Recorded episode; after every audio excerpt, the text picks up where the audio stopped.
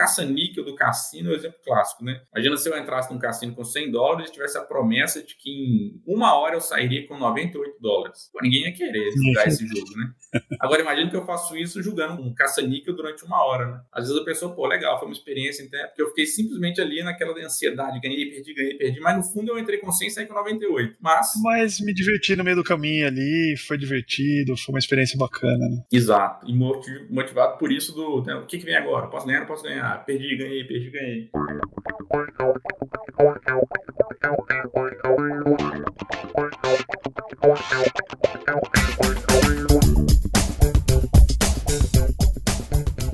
E aí, eu sou o Marcel Leal e você está ouvindo a mais um episódio do Ligando Ideias. O papo de hoje é com o Thiago Cizenando. O Thiago ele é um consultor de gamificação para as empresas já há bastante tempo, há mais de 10 anos já. Trabalha com o Yukai Shao, que é um, o autor, né, o, o, quem criou o framework do Octalize. Vocês vão saber mais sobre esse framework nesse papo aqui. Ficou bem legal, tá bem focado em gamificação. Acho que vai dar para tirar bastante dúvida nesse papo de hoje. Vamos nessa.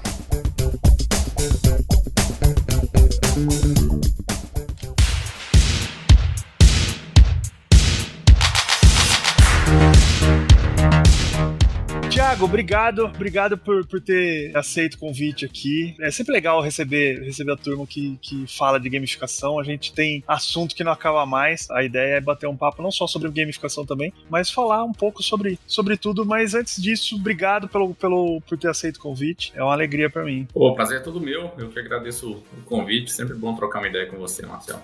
Vamos lá. O Tiago, para quem não conhece você, o Tiago Cizenando, ele trabalha com com gamificação há bastante tempo também. Ele tá muito especializado ali, focado no, no framework do, do Octalizes, né, Thiago? Como é que se você caiu nisso primeiro, né? Porque é um, é um, é um framework já do Yukai Shao, né? Lá uhum. de, de, de, Puta, quando tava fazendo, quando a gente tava na, na startup, ele tava junto ali, 2013, 2014, por ali, né? É, um pouco antes, talvez até. Antes. Você já conhecia ele nessa época? Como é que você caiu nessa, nessa história aí? Porque você, tá, você é consultor oficial dele lá, né? Conta um pouco como é que você caiu nisso. É uma historinha rápida, então, né? Porque eu formei em engenharia, engenharia de automação, trabalhei na área uns bons seis anos, empresa grande e tudo mais. Nossa, nada a ver com, com game, com nada, né? Nada a ver com game, com nada. Apesar que até depois né, a gente pode. Foi muito bom esse pensamento sistêmico do engenheiro para ah, pensar em sistemas lá de, de planilhas, jogos, balanceamentos, economia de um jogo, tudo foi muito útil. Mas de fato, zero intenção de desde o início, embora já gostasse de jogo desse universo desde sempre sempre. Mas trabalhando como engenheiro normal, trabalho normal, carteira assinada, viagem para lá e para cá. Quando um,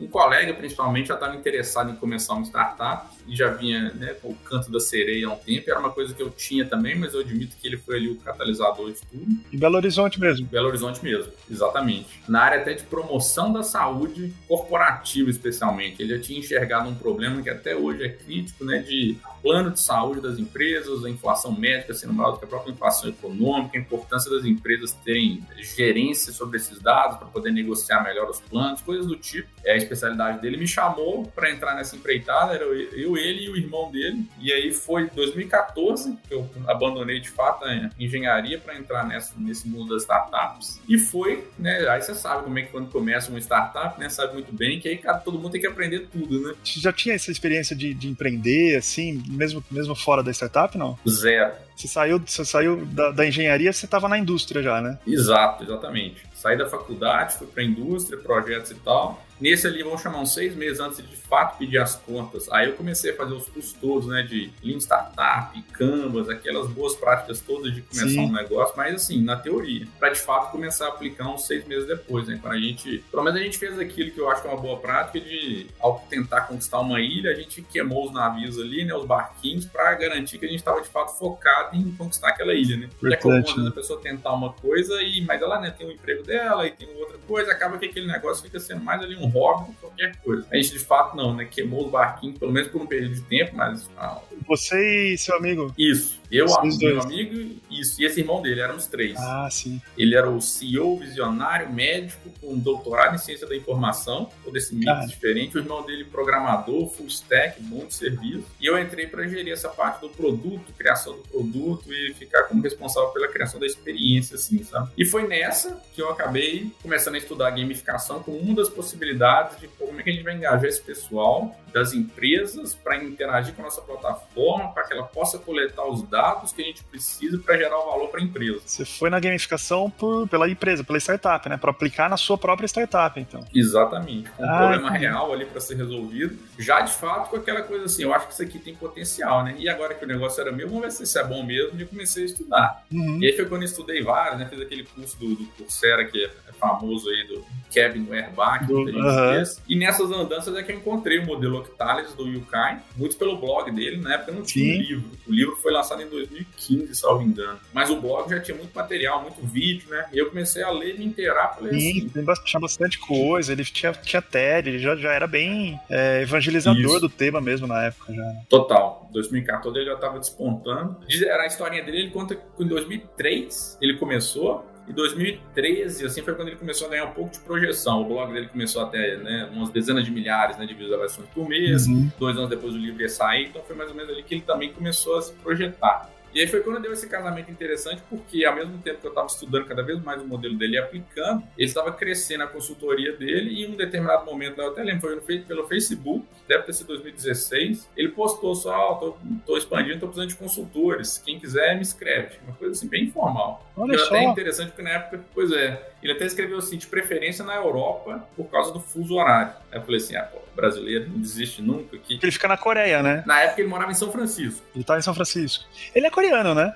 Ele é taiwanês. Taiwanês. É, é mais para chinês é, do que coreano. Eu achei que era coreano. Mas não nasceu em Taiwan. É, nessa época, 2016, 17, 18, ele morava em São Francisco. Foi um pouquinho antes da pandemia ou durante que, de fato, ele mudou de volta para Taiwan e hoje ele está lá de novo. Tá morando em Taiwan. Mas ele mandou essa do Facebook, de, ó, uhum. né, tô procurando, principalmente na Europa, porque o projeto que ele tinha era lá, por causa do fuso horário e tal. Aí eu falei, ah, não vou brasileiro a gente sempre tenta um pouquinho a mais, né? Eu escrevi a cara e na coragem. Eu lembro que assim, cara de pau mesmo. depois ele, é, ele me ligou pelo Skype bateu um papo assim, igual a gente tá batendo, me perguntou umas coisas, falou assim, pô, você tá entendendo muito do meu modelo, quer trabalhar comigo? Pronto, aí estamos trabalhando desde, desde então. Que legal, isso foi quando? 2015 mesmo, aquela época mesmo? 16 foi 2016, que comecinho de 2016 que de fato eu comecei a trabalhar com ele. Na época ainda tinha startup, a gente, eu toquei em paralelo um bom tempo. Aí a gente acabou fechando a startup. Esse, o sócio visionário lá mudou para a Austrália, a gente acabou uhum. mudando um pouco o foco. E aí eu fiquei full time mesmo, porque de fato já estava surgindo muito projeto, muita oportunidade. Então, para mim foi ali uma oh, que legal. natural. E, e, pô, tem então sete anos já, então. De dedicação a isso, sim, exatamente. Que legal. E aí esses primeiros projetos eram para fora mesmo ou já tinha projeto apontado? Aqui no Brasil? Você vendia projetos para cá para aplicar com a consultoria? Como é que era? Não, 2016 era 16, 17 até 18 Mata, né? era 100% para fora, né? Estados Unidos e Europa. Tanto empresas grandes, tinham algumas, mas muito startup também, que nos Estados Unidos e também na Europa, né? Tem, eles conseguem financiamento, ou até na época conseguiam talvez mais do que hoje, né? É, mas conseguiam um financiamento alto e fácil, então eles tinham ali um caixa para poder pagar projetos interessantes, investir nessas ideias que ainda eram um pouco ali inovadoras, né? Uhum. Então era quase tudo de fora, até foi no final de 18 para 19 é que a gente conseguiu até um projeto grande, com uma empresa que tem uma sede aqui no Brasil, até a matriz ela era na Europa, e aí foi quando eu fiz o primeiro projeto para cá pelo grupo. Que legal. Tem mais consultores no, no Brasil ou só você?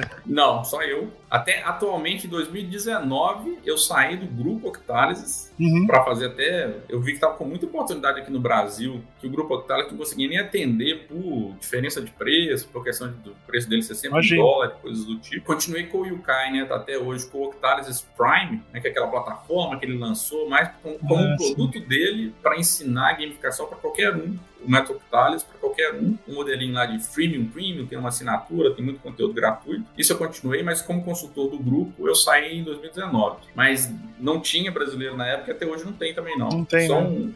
Não tem. Tem um colombiano, é o mais próximo aqui de nós. Olha só. É, mas não tem porque não tem demanda ou porque não, não calhou ainda? Bom, você não sabe também, né? Vai saber. É, eu lembro que eu participei de muitos processos seletivos lá e nunca chegou um brasileiro que tentou, é. submeteu. Era, a maioria era Estados Unidos e Europa mesmo. É, legal. Vamos contar um pouquinho como é que funciona esse modelo, Thiago? O, o modelo do, do, do Octalizes é, é baseado em oito drives, né? Oito, oito pilares ali de motivação, né? Exatamente. Então o Yukai criou isso com essa pergunta assim, né? Por que que alguns jogos, usando os jogos como fonte inspiradora de tudo, né? Por que alguns jogos motivam e outros não, né? Por que, que uns são tão bons e outros são tão ruins? Ah, são pontos, são medalhas, são ranks, né? Aí, pô, mas tem jogo que tem ponto que é bom, tem jogo que tem ponto que é ruim. Sim. Tem jogo que tem um gráfico muito bom, que é lindo, tem jogo que tem um gráfico muito bom, que é péssimo. Tem jogo que é uma linha de texto que é muito bom, então assim, parecia que não eram esses, esses elementos de jogos, né? Uhum. Tipo pontos, medalhas, rankings, gráficos, missões, coisas coisas do tipo. E aí nessa busca, e buscando muito da própria literatura que já tinha na época sobre motivação humana, né, o Self-Determination Theory, coisas do tipo, ele chegou no que seriam assim, as oito motivações básicas dos seres humanos. Ele ousadamente chamou né, o modelo Octales de tudo que nós fazemos na vida é motivado por uma dessas oito coisas ou uma combinação delas. Claro que não é exaustivo assim, senão ele teria ganhado uns três Nobel pelo menos, né? Mas é muito útil para criar o que a gente está precisando dessas experiências gamificadas, de né, pensar fora da caixa algumas soluções. Sim. Então, para isso se torna muito útil. Então, conhecer essas oito motivações, como que elas interagem entre si, quais efeitos cada uma delas tem, até para conseguir enxergar né, experiências e, e, ver assim, pô, tá faltando muito disso aqui, ou tá, né, isso aqui tá em excesso, dá para balancear melhor essa experiência. Então é para isso que, por isso que ficou tão famoso assim, né? Conseguiu criar um framework muito prático. E aí, quais, quais, são esses, esses oito? Puta, não vou lembrar de cabeça aqui, mas acho que é. Eu lembro de. Eu lembro de. Se quiser, eu vou te dar uma colinha aqui, ó. Vai falando, ó, vai falando, vai falando.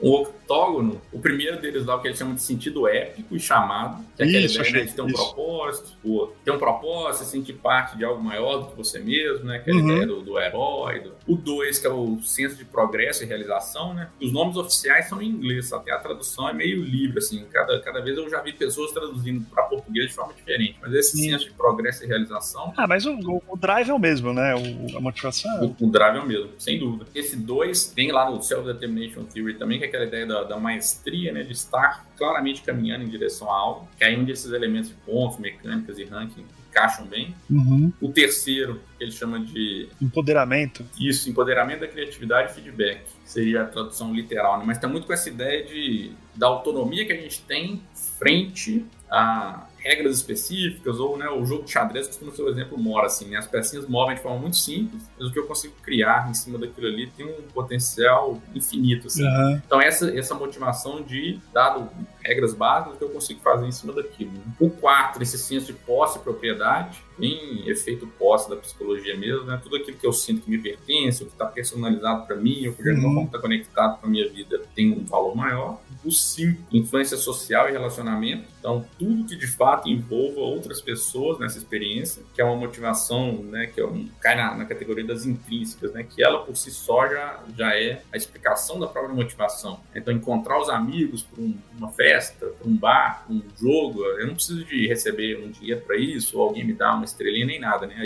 A atividade por si só é intrinsecamente interessante. A pressão social entra nesse, nesse pilar também, quer dizer, eu, eu vou fazer porque as pessoas estão, eu vou falar obrigando aqui entre aspas, mas porque tá todo mundo lá, puta, eu tenho que, eu tenho que criar uma conta no, no TikTok porque tá todo mundo lá. Total. Entra em cheio e até uma das coisas que achamos das belas sacadas do Yukai nesse modelo, né? Ele colocou cada um dos oito em um lugar específico do octógono. Uhum. Depois aí tem que ser um exercício de imaginação que a gente tá aqui só se ouvindo, né? É, que a gente tá só no, no áudio aqui, mas é, acho que é, é tranquilo de, de, de, imaginar. Pois é. Aí quem conseguir imaginar, esses pilares 1, 2 e 3 que eu falei, eles estão tipo na parte de cima do octógono, que é o que ele vai chamar lá de chapéu branco. O 6, 7 e 8, que eu ainda nem falei, são os de chapéu preto. E o 4 e o 5, que era bem esse da posse, e o da, da influência social, que, que eu falei agora que você perguntou, eles estão nessa zona cinza onde eles manifestam tanto chapéu branco, daquela ideia assim de às vezes usar o exemplo de alguém para me motivar e aquela pessoa vira minha inspiração, eu quero ser um herói igual ele é um herói, quanto essa pressão social às vezes até mais manipuladora mesmo, do tipo, todo mundo tá fazendo, eu tenho que fazer, né? Se todo mundo vira, entra no elevador e olha para um lado, eu fico, me sinto pressionado a olhar para o mesmo lado. Então ele encaixa nesses dois essas duas manifestações, assim, tanto uhum. chapéu branco quanto chapéu preto. Chapéu branco, nesse sentido, assim, eu me sinto no controle da situação, e o chapéu preto um pouco mais manipulativo, porém essenciais para algumas experiências aí, depois a gente pode exemplificar. Legal, a gente vai falar assim, acho que faltou, faltou duas, né? É, faltou três, aí o seis é o escassez e impaciência, que é essa ideia assim de fazer uma coisa, porque né, ou é escasso ou o tempo está acabando, é bem a, o resumo da economia, Sim. né? Quanto mais escasso, mais valor a gente dá. O sete, curiosidade imprevisibilidade, tudo aquilo que não teve um desfecho, que eu quero saber o que acontece, ou tem esse, essa pegada de ser aleatório, também nos motiva para ficar vidrado, viciado, né? Tipo, um caça-níquel do cassino é um exemplo clássico, né? Imagina se eu entrasse num cassino com 100 dólares e tivesse a promessa de que em uma hora eu sairia com 98 dólares. Pô, ninguém ia querer jogar esse jogo, né? Agora imagina que eu faço isso jogando um caça-níquel durante uma hora, né? Às vezes a pessoa, pô, legal, foi uma experiência, então, porque eu fiquei simplesmente ali naquela ansiedade, ganhei, perdi, ganhei, perdi, mas no fundo eu entrei com 100 e saí com 98. Mas... Mas me diverti no meio do caminho ali, foi divertido, foi uma experiência bacana, né? Exato. E motivado por isso do, né, o que que vem agora? Posso ganhar, não posso ganhar? Perdi, ganhei, perdi, ganhei. E o último que é essa, que ele chama de aversão à perda, que é tudo que a gente faz de fato para evitar que uma perda aconteça. Né? Tem aquela ideia do, do sunk cost fallacy mesmo, né? da gente estar tá comprometido com uma coisa uhum. e faz de tudo para evitar que aquela perda aconteça. Eu lembro de, algum, de uns estudos falando que até é, é mais forte a dor da perda do que a dor, o, a satisfação de ganhar, né? Exatamente. Nas finanças eles até mediram, tá? 2 para 1, um, geralmente, a proporção da é. satisfação que se tem ao perder é duas vezes maior. Ah, não, a tristeza que se tem ao perder né, é duas vezes maior hum. do que a satisfação ao ganhar. Exatamente. Como a gente é previsível, né, cara? Exato. a gente é previsível demais. É, como é que é o livro do Dan Ariely lá, né? Do previsivelmente irracional, né? A gente é irracional de modo previsível. Né? Previsível. Né? E é isso aí que. Exato. É isso aí que a gente está tentando conhecer. Ah, legal. E você falou de exemplos. Você lembra de algum exemplo aí de, de real que você trabalhou? Como é que foi? Como é que funciona no, no, no Octalizers? Porque a gente tem esses, esses oito cores, né? Esses oito pilares aí. A hora que você vai pensar num projeto de gamificação, não necessariamente as pessoas são motivadas pelas mesmas coisas, né? E, uhum. Especialmente numa empresa, quando a gente está falando de, sei lá, milhares de funcionários. Como é que funciona isso num, num projeto grande desse? Assim? Você faz um pouquinho de cada mesmo, você vê um. Faz uma pesquisa com, com a galera do, da, da empresa, como é que funciona para aplicar esse, esse conceito? Esse, o Octalis em si, nesse modelinho do octógono, é o que o Yukai chama do, da gamificação nível 1 dele. Então, tipo assim, é o, é o início. O nível 2 já é justamente tentar fazer, quase que preencher um modelinho desse para cada player type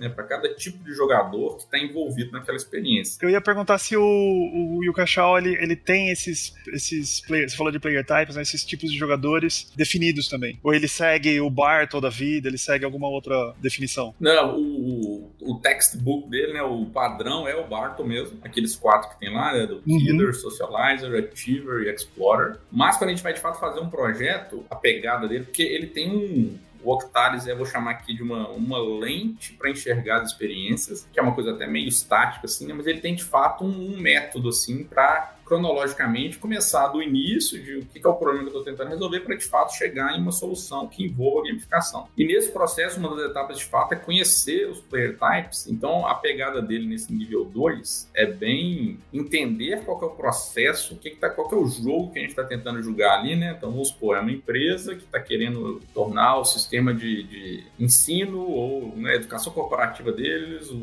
o que eles oferecem lá de treinamentos mais interessante para as pessoas. Então, é, é entender, tá, mas quem são então os agentes com ações diferentes, objetivos diferentes envolvidos nesse processo? Ah, então pode ser que um player seria o funcionário em si. Um segundo player seria, às vezes, o gestor de RH ou algum gerente que tem um papel diferente nesse jogo. Às vezes o papel dele, as próprias métricas dele vão ser outras. Ele está interessado em alimentar o sistema, o que mais dos funcionários cumpram tais, tais coisas. E ainda poderia ter, às vezes, um terceiro player type, que às vezes, sei lá, se a gente descobre que o, o diretor tem um papel diferente no jogo também, enfim, não sei. Mas só para exemplificar que, o, em vez de usar especificamente né, alguns pré-prontos, a ideia é tentar entender nesse, nesse exemplo específico que a gente está tentando tentando aplicar, né? qualquer que seja ele. Quem são esses principais agentes que têm ali objetivos diferentes, ações diferentes, para que eu possa pensar neles assim, ah, beleza, então funcionário, o que, que mais move ele? Pô, às vezes tá, é o crescimento profissional, então não há medo de perder o salário, então não, a empresa tem mais, oh, o sentido época é muito grande. Você vai na motivação do funcionário primeiro, então. Do funcionário, ou do, do, do que quer que a gente identifique como um, né, um jogador dessa experiência. Uhum. Então a, a ideia é tentar enxergar, de fato, quase como se fosse ali personas, né? Essa, essa ideia da, da persona do marketing, sim, da sim. experiência do usuário, para tentar enxergar principalmente nessa foco motivacional, assim, quais são as principais motivações desse grupo nessa experiência específica, para que a gente possa entender até o que, que vai funcionar melhor, pior, né? O que, que eu colocaria na,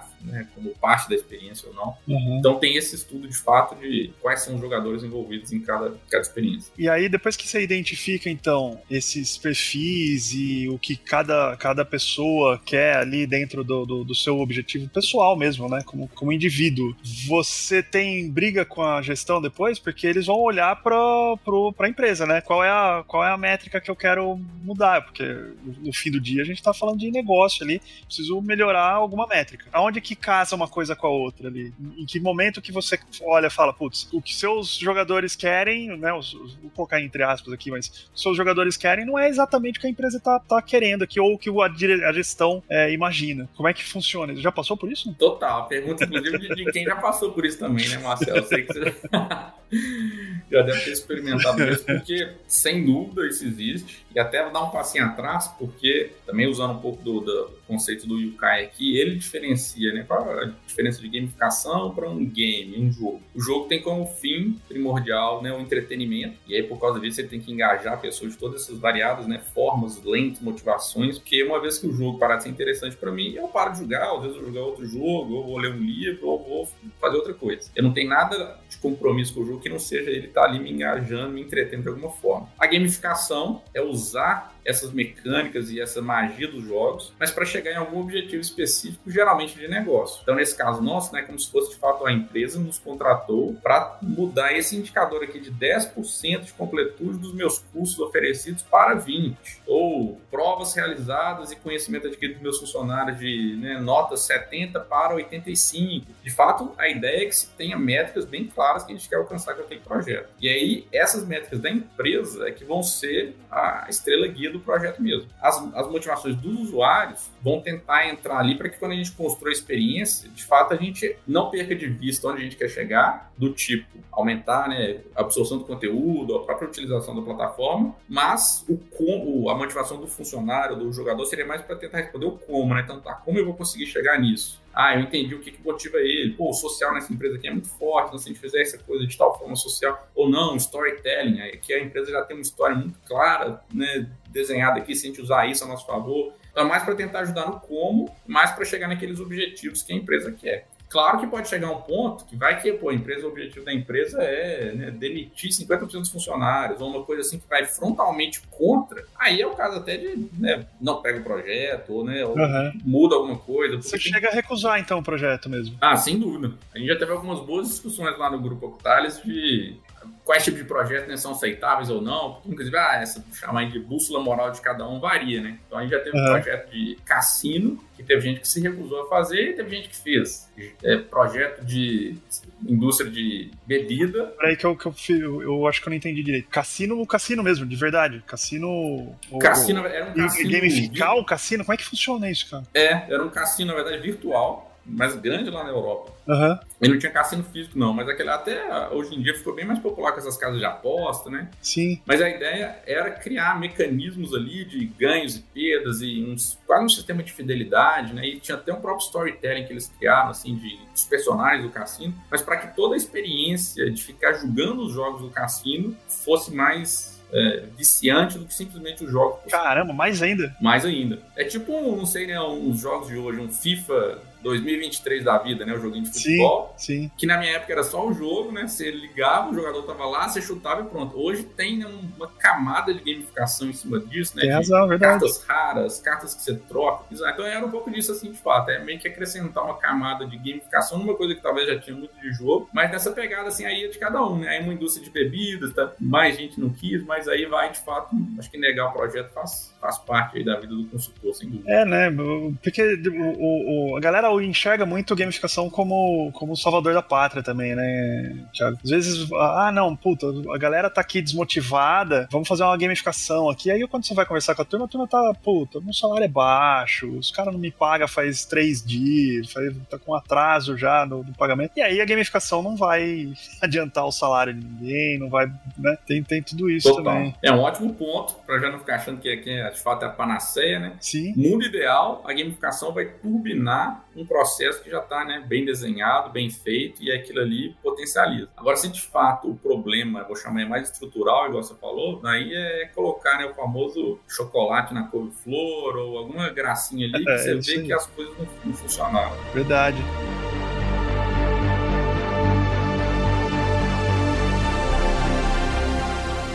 Estava falando de métrica aqui e tem é, dados são importantes então, né? Assim, a gente consegue só no digital a gente consegue pegar essas, esses dados é, ou casar esses dados com, com as métricas de negócio, ali, com os objetivos de negócio, ou sei lá, você tem outros tipos de gamificação. A consultoria aí do, do, do Octalizes faz outro tipo de gamificação que não digital, assim, ou somente somente coisa digital que, que aparece aí de projeto? Faz, porque de fato o método a ideia é que ele seja bem amplo assim nessa, né, tudo que envolva seres humanos e motivação deveria ser aplicável. Mas assim, é de 9,5 para né, 95% dos projetos são app, site, mundo digital. E são poucos que de fato surgiram que era coisa. Eu lembro de um que eu participei que foi muito legal, né, no chamou Food Heroes, que era o, o governo chinês nos contratou para criar um jogo de cartas para crianças ali de 5 a 7 anos da China para aprender a se alimentar melhor. Que legal. Então os Food Heroes eram os personagens que aí tinha que criar umas historinhas e o próprio jogo ensina quando você pegava a carta de uma interação das cartas, criava também um, um,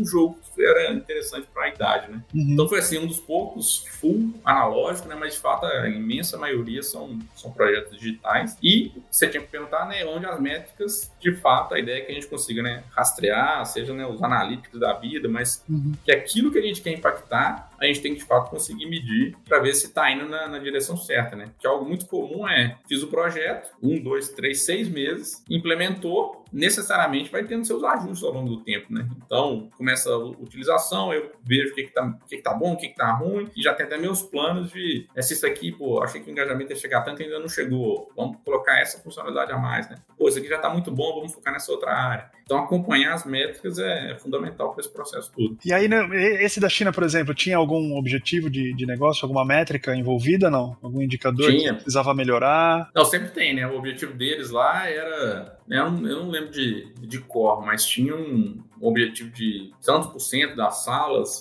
utilizando, algum tipo de satisfação, não lembro se era dos pais ou das crianças, e eles ainda ah, fizeram o produto, é, eles fizeram o produto físico, o baralho da coisa, então tinha uma métrica de vendas lá também, como se fosse assim, uma aceitação que a, as famílias podiam comprar para jogar em casa também, sabe? Olha só. Então não deixava de ser uma métrica do tipo, oh, deu certo, então as pessoas estão comprando. Não, total, é, não, legal. É bom, é bom a gente falar disso, porque assim, às vezes parece que, puta, eu vou fazer um treinamento presencial ali e tal, e depois não tem como medir. Não, tem como medir. A gente consegue ver o impacto disso em outras, em outras áreas e ao longo do tempo também, né? Sem dúvida. Porque isso aí eu acho que o, que, o que diferencia, né, até já tendo deparado com né, muitas empresas, eu acho que a mentalidade mudou muito, melhorou nos últimos anos. Mas tem aquela pegada de que a gamificação é né, ocos pocos, é só é firula, é purina, é né, aquilo ali, tudo subjetivo demais. Então, quando alguém consegue né, chegar com números, métodos, você chega para um financeiro e né, entrega aqui, tá aqui, ó, seu custo é de 50%, sua conversão melhorou em duas vezes. Acabou, né? Você pode chamar do que for. Se a coisa está funcionando, você conversa é. com todas as áreas de uma empresa, consegue a verba que for, é isso que, que fortalece a área, inclusive. Né? É, que legal. Você lembra de algum exemplo que, puta, deu tudo errado, cara? Putz, pode contar. E o cara não sabe português, né, não vai ficar não sabendo. não vai escutar, não. Apesar que com inteligência artificial hoje dá pra traduzir, é. né, cara? Você vem ali, a galera traduz tudo hoje. E o Kai gosta muito de você, que fique registrado pra eternidade. não, tô brincando. Até que esse ele nem estava envolvido diretamente, porque alguns eles se envolvem e outros não. Uhum. Isso é uma curiosidade também. Ele, se, ele não se envolve, você acabou de responder, mas ele, ele sabe de todos os projetos que estão rolando dentro das consultorias todas no mundo inteiro? Sabe, porque na verdade o grupo, né, o grupo Octanes, hoje, só me engano, deve ter umas 12 pessoas. E, ah, não são muito, então. Não, não. Já chegou a ser maior, na época que eu tava lá, é, tipo, mas era assim, 20. Acho que foi o máximo que chegou. Hoje tem uns 12. Então a gente fala tem uns. Caramba, então, assim, então vocês, vocês tocam vários projetos ao mesmo tempo, né? Sim, sim. E aí tem uma reunião semanal onde todo mundo apresenta todos os projetos, onde o Kai está ciente de todos. Ah, legal. Só que ele não, ele não participa ativamente de todos, né? Como a uhum. equipe de criação, o cara que faz a reunião, sim, nem sim. daria tempo, né? Nem daria. Mas ele está ciente de todos. E aí você perguntou, né, de um fracasso, foi até. Esse me marcou, porque foi até um dos motivos que eu saí do, do grupo Octalis, né? Não só para aproveitar as oportunidades do Brasil, mas porque eu comecei a ver algumas limitações lá, especialmente de pesquisa com o usuário, triagem dos grupos certos, de pegar muito mais feedback ali ao vivo dos usuários do que uma abordagem que era muito deles de muito top-down, assim, do tipo, eu já conheço as motivações, alguém me falou aqui quem são as pessoas, eu vou criar a experiência com base nisso. Mas tinha pouco contato ali com, o campo, assim, sabe? Então eu lembro de um específico, né, não vou, vou citar a empresa que foi não, mas que o público-alvo era bem assim, eram mulheres casadas que tinham até um segundo tipo de renda com esse produto que, né, que elas vendiam, e que aí uma parte da nossa empresa lá, ouvindo isso, conhecendo motivações, criaram toda uma história com o personagem, que era um, um bichinho que tinha que ser cuidado, uma coisa assim, que quando foi apresentado, foi assim, putz, isso tá, não tem nada a ver, sabe? A mulher da cidade não quer outra coisa para criar e outra preocupação desse tipo, é outra pegada que tem que ser. Então, assim, foi meio fracasso nesse sentido. E me despertou também essa, essa luzinha de que não adianta só, muitas vezes vai acertar essa abordagem muito assim, né? Pô, eu já conheço as motivações, então eu faço um negócio que deu certo. Mas eu acho que para ficar mais robusto, assim, né? Tipo, fail proof mesmo, tem que ter apegado quanto antes ali de, né? Se eu tivesse ouvido essa pessoa antes, né? Se eu Sim. tivesse chamado aqui pro meu laboratório algumas, feito algum. Isso não teria acontecido. E lá não tinha muito disso. Então foi até um, um dos motivos que me fez sair, mas e aí um, um dos projetos fracassados que eu lembro. Na verdade, não, é, só porque pulou uma etapa ali, né? Pulou um, um step ali. É, e o, e o step deles, do, dos players, era muito ouvir o próprio cliente, assim, né? Então, quem estava me contratando me contava o que, que era na visão dele essas pessoas. E às vezes aquilo que foi absorvido levou-se para um lado, né? É. Mas se eu ouvisse as pessoas diretamente, ou até idealmente, né, conseguisse vê-las em ação, entender quem seriam esses usuários chaves da minha experiência, eu acho que teria sido, né? O caminho teria sido outro desde o início. É, você sabe que isso já aconteceu comigo também, né? De, de você pega o, a impressão da, sei lá, da gestão sobre um público deles. Não, a galera é, é muito competitiva. É, a gente precisa fazer uma competição e tal. Blá, blá, blá. Aí você vai conversar com a turma lá, não tem nada a ver. A galera tá vendo outra coisa, tá, tá preocupada com outra coisa. E aí você põe uma, uma dinâmica que, que não tem a ver, né? Que não tem a ver com, com um dos. Do, com motivação que eles estão esperando lá, você enterra né, a motivação depois.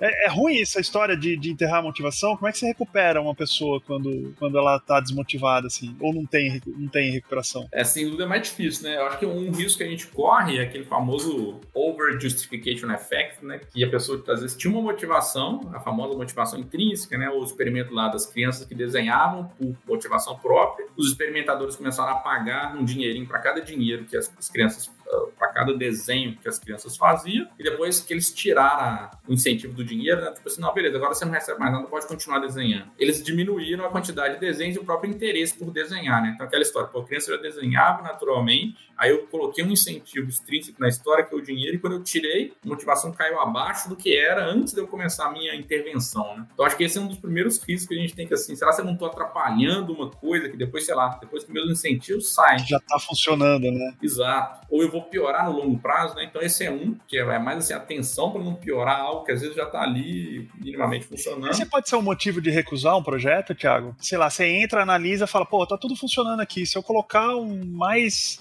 Se eu mexer nisso daqui, pode ser que, eu, que, que desande a maionese aqui. Ou seja, você não pode nunca passar por isso. Perguntando de curioso também, porque eu nunca não lembro de nada parecido, não. Pois é. Porque o que já aconteceu mais de uma vez é a pessoa né, achar que o problema era um e a gente acaba vendo que o problema ou era outro, ou era maior, ou era uma outra área. Isso, porque acaba que, né, do jeito que, claro que eu tô com uma visão viciada, né? Mas eu acho que a gamificação ou, ou essa abordagem do design focado nas motivações humanas, pô, é útil para qualquer empresa que tenha pessoas. Muito. Então, se a, se a porta foi aberta, eu acho que alguma coisa de fato vai ser encontrada de útil ali. Mas achar um projeto, um, né, um processo específico que já estava tudo azeitado, 100% motivado, não. Uhum. Agora, o que você tinha perguntado, acho que se alguém tiver muito desmotivado assim, uma crise total disso, é, é mais difícil de fato. Aí eu acho que volta para aquela história anterior de resolver alguma coisa mais estrutural, para que isso não fique sendo ali a ser só um, né, um paliativo igual desde do dinheiro, né? Que às vezes eu pago, a coisa funciona, mas depois que eu tirar esse incentivo, acabou, vai ser pior do que era antes. Né? Você me lembrou de outra coisa que acontece bastante também. Como é que vocês resolvem quando, sei lá, uma equipe de, de vendedores é sempre o mesmo que ganha o tempo inteiro, é sempre o mesmo que está na, na, frente? É, isso é bom, isso é ruim pro, pro resto da equipe? Como é que funciona isso na, na, na visão aí dentro do, do Octalize? O processo de vendas é um que costuma ter muita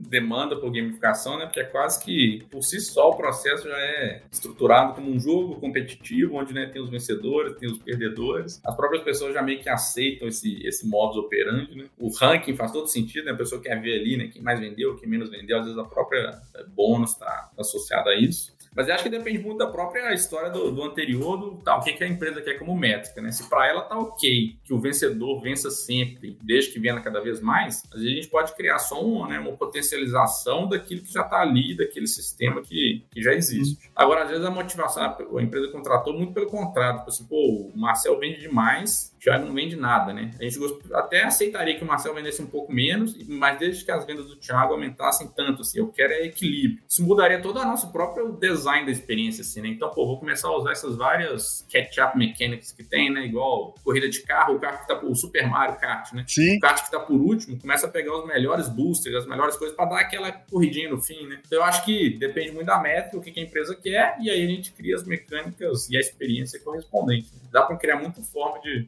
quem está por atrás ganha algum tipo de benefício e vai tentando incentivar. Vai da empresa, então, né? Exato que, a empresa quer alcançar. Putz, legal. Tiago, deixa eu, deixa eu perguntar outra coisa aqui, saindo um pouco do, do corporativo. Quem quer trabalhar, não vou nem dizer trabalhar com gamificação, porque parece muito, muito específico, mas quem quer dar, quem, quer, quem quiser fazer algumas experiências ali, necessariamente precisa ter, ter jogado. Você joga? Jogo. Joga videogame, tudo? Videogame menos. Hoje eu tenho jogado muito jogo de tabuleiro. É. Mas tá jogando videogame hoje? um pouquinho também. De, de tabuleiro. De video... é, ou de videogame. Videogame até eu comecei recente recente, eu não sei se você já ouviu falar, aquele jogo que chama It Takes Two. Sim, do, do então, meus Xbox. filhos zeraram duas vezes esse jogo. Pois é, eu comecei a jogar com o meu filho, justamente, e tem sido assim, uma experiência fantástica.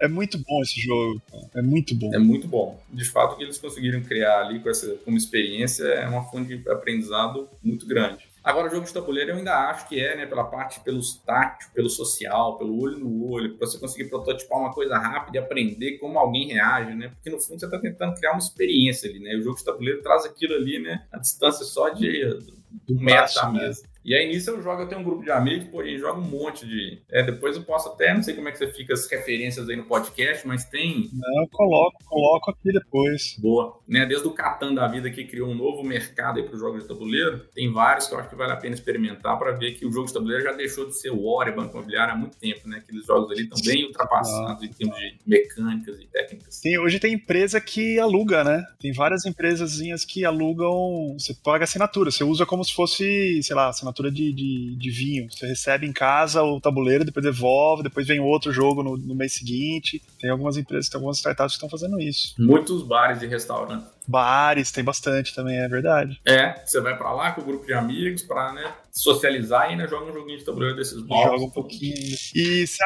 jogar para entender um pouco, para ver como é que como é que se motiva, para entender o Octalize precisa jogar?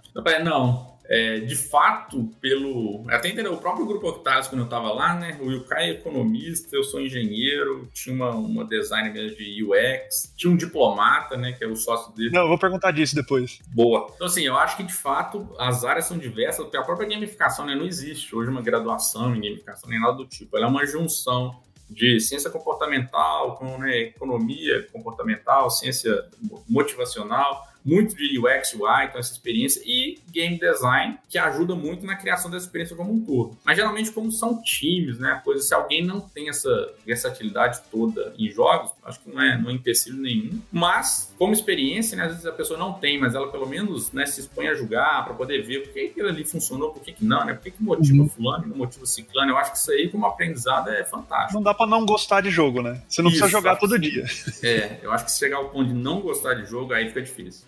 o que eu ia perguntar é, é, essa história de engenheiro, cara. Como é que. Como é que. É uma coisa que eu quero, que eu quero é, perguntar para todo mundo que, que eu consegui bater papo aqui. Como é que, você olhando para trás hoje, como é que as coisas se ligaram no seu caminho profissional aí, cara? Porque você foi. Você se formou em engenharia eletrônica, né? Você falou? É, de automação. De automação. Engenharia de automação. Aí caiu pra gamificação. E você tem. Você estudou depois psicologia, que eu, que eu tava lendo aqui, não foi isso? Alguma coisa de psicologia, ou não? Isso, eu fiz um MBA em ciência da decisão mais, mais recente. É, olhando para trás, quais foram esses momentos que você olha e fala, puta, isso daqui ligou com aquilo, que ligou com isso e hoje eu tô aqui? Eu contei no início um pouquinho da história, né? Mas acho que voltando ainda antes, Pô, eu lembro de, de, pequeno, esses jogos de tabuleiro que a gente tinha em casa, né? Eu tenho dois irmãos. Às vezes, os quatro lanear era um deles. Não sei se você chegou a jogar isso, né? Joguei bastante também. Muito legal. Pois é. Que pegando as pistas de lá, tá?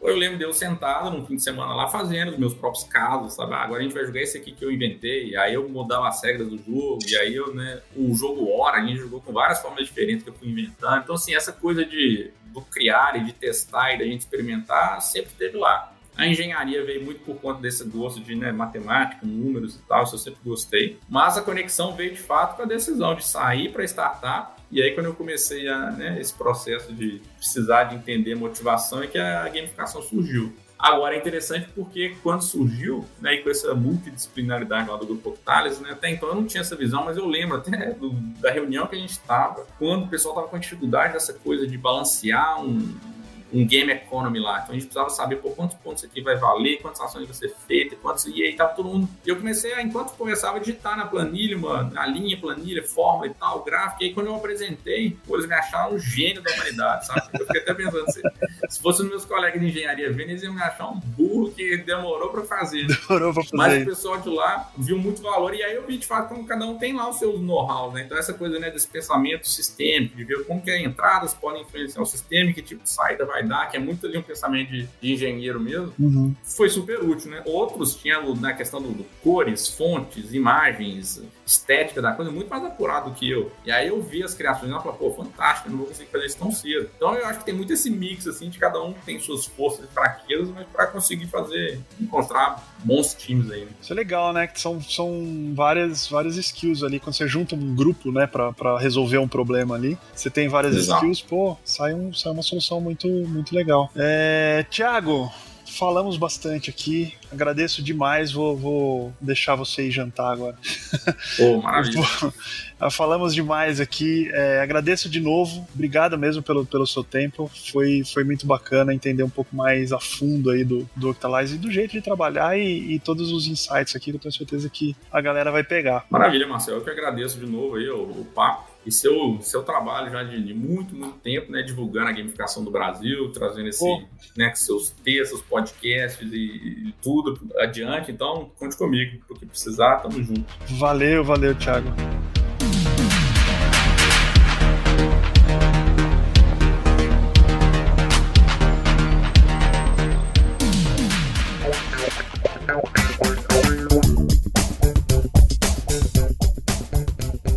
É isso, meus amigos e minhas amigas. Espero que vocês tenham gostado. Papo bem, bem focado em gamificação, né? Contando um pouco da, da experiência do Thiago. Eu acho que deu para tirar bastante dúvida a respeito dessa estratégia aí. Se você curtiu, como sempre, né? Se você curtiu, manda aí pro, pros seus amigos, pro grupo da família. É, espalha, me ajuda a espalhar a palavra aí. Comenta aí nas redes sociais. Vamos fazer um barulho, tá bom? E espero vocês no próximo episódio. Um beijo para vocês e até a próxima.